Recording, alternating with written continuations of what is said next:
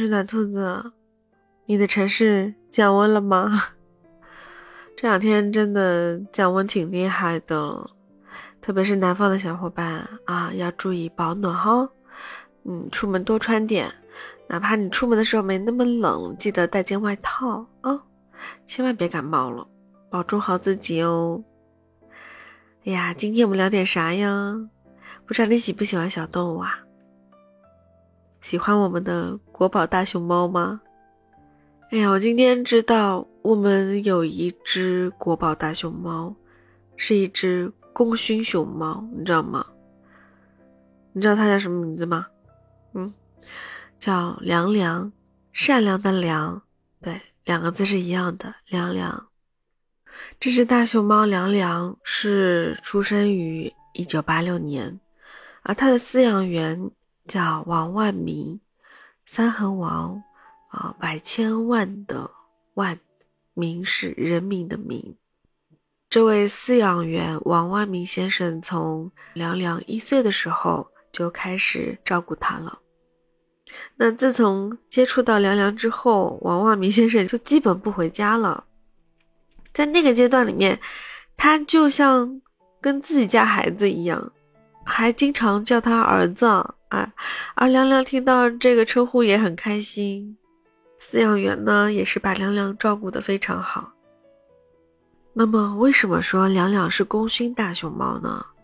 因为大熊猫凉凉成为了世界首只人工饲养下能够自然配种的公大熊猫。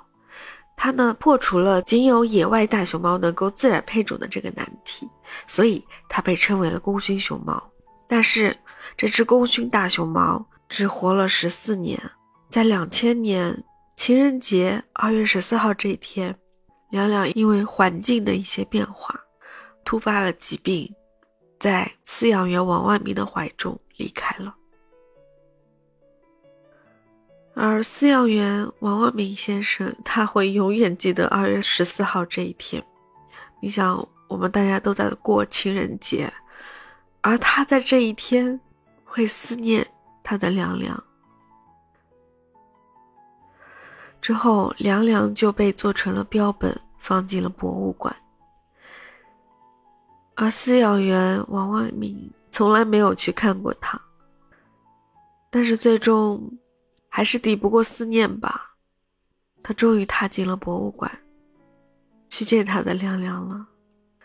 走进博物馆，他走得很慢，看得出来，他一路上都在调整情绪，因为他无法想象见到凉凉的时候会怎么样。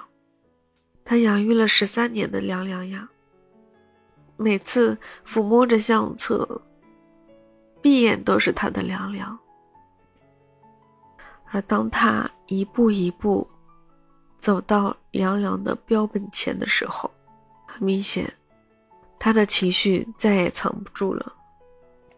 他对着凉凉的标本轻轻挥了挥手，忍住眼泪，说出一句：“宝贝，来看你了。”但是他的凉凉。并不会回应他呀。想到这里，一个大老爷们儿对着熊猫的标本，再也忍不住哭了出来，眼泪是擦也擦不完。最后实在忍不住，他只好背过身去，离他的凉凉远一点，在边上捂着脸痛哭，久久不能平息他的情绪。过了很久很久，把眼泪擦干，王万明又遥遥地看着凉凉的标本，再次提起脚步，一步一步走向了他的凉凉。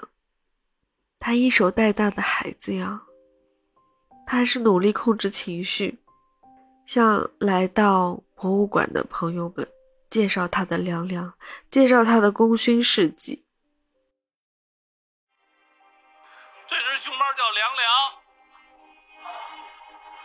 从他一岁我就养他，他是咱们全国大熊猫的这个功勋爸爸，但是他十四岁那年的情人节他死了，我今天都多少年了，他才见到他跟这儿，我不知道他在这儿。对不起大家，这是一个公运的熊猫，希望你们看见它。他在世界大熊猫史上是公运熊猫，没有他就没有现在的熊猫种群。最后，王万明先生饲养员王万明先生准备离开的时候，又走到了凉凉的跟前，对他挥了挥手，喊了一声“宝贝”。接着呢，又苦笑，甚至带着点悲伤的情绪，哎呀，说了一句：“哎，你听不见了，宝贝儿，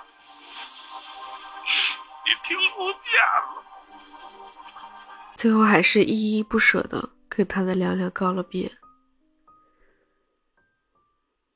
他时不时的拿出他跟凉凉拍的照片，他的回忆。他的宝贝，不停的抚摸。其实，真的在看到我们现在动物园里，或者说电视里面的一些大熊猫的时候，我都是笑着的，都觉得哇，好可爱呀！这熊猫怎么可以这么萌，对不对？特别是最近经常刷到大熊猫的视频，就是四川的。一个谭爷爷给几只大熊猫喂食的这个视频，真的把我看的看的可乐了。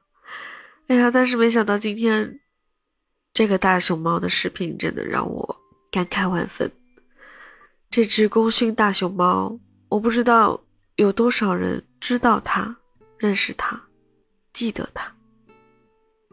但是我想，即使全世界的人都不知道它、不认识它、不记得它。但是一定会有一个人，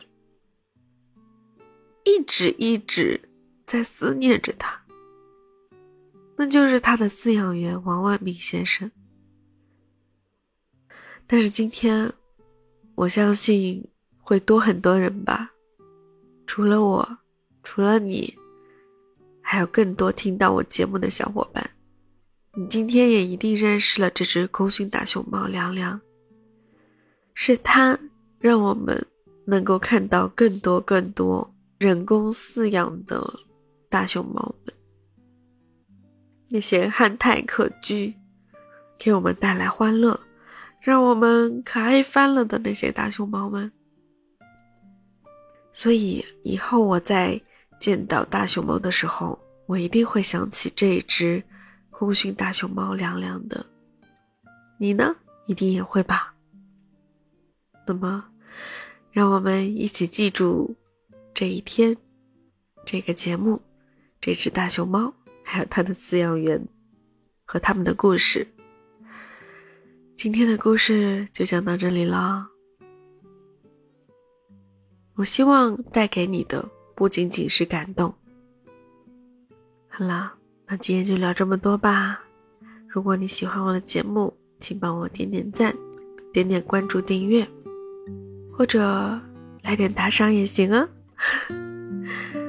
好了，今天就到这里了，我们下期再见了。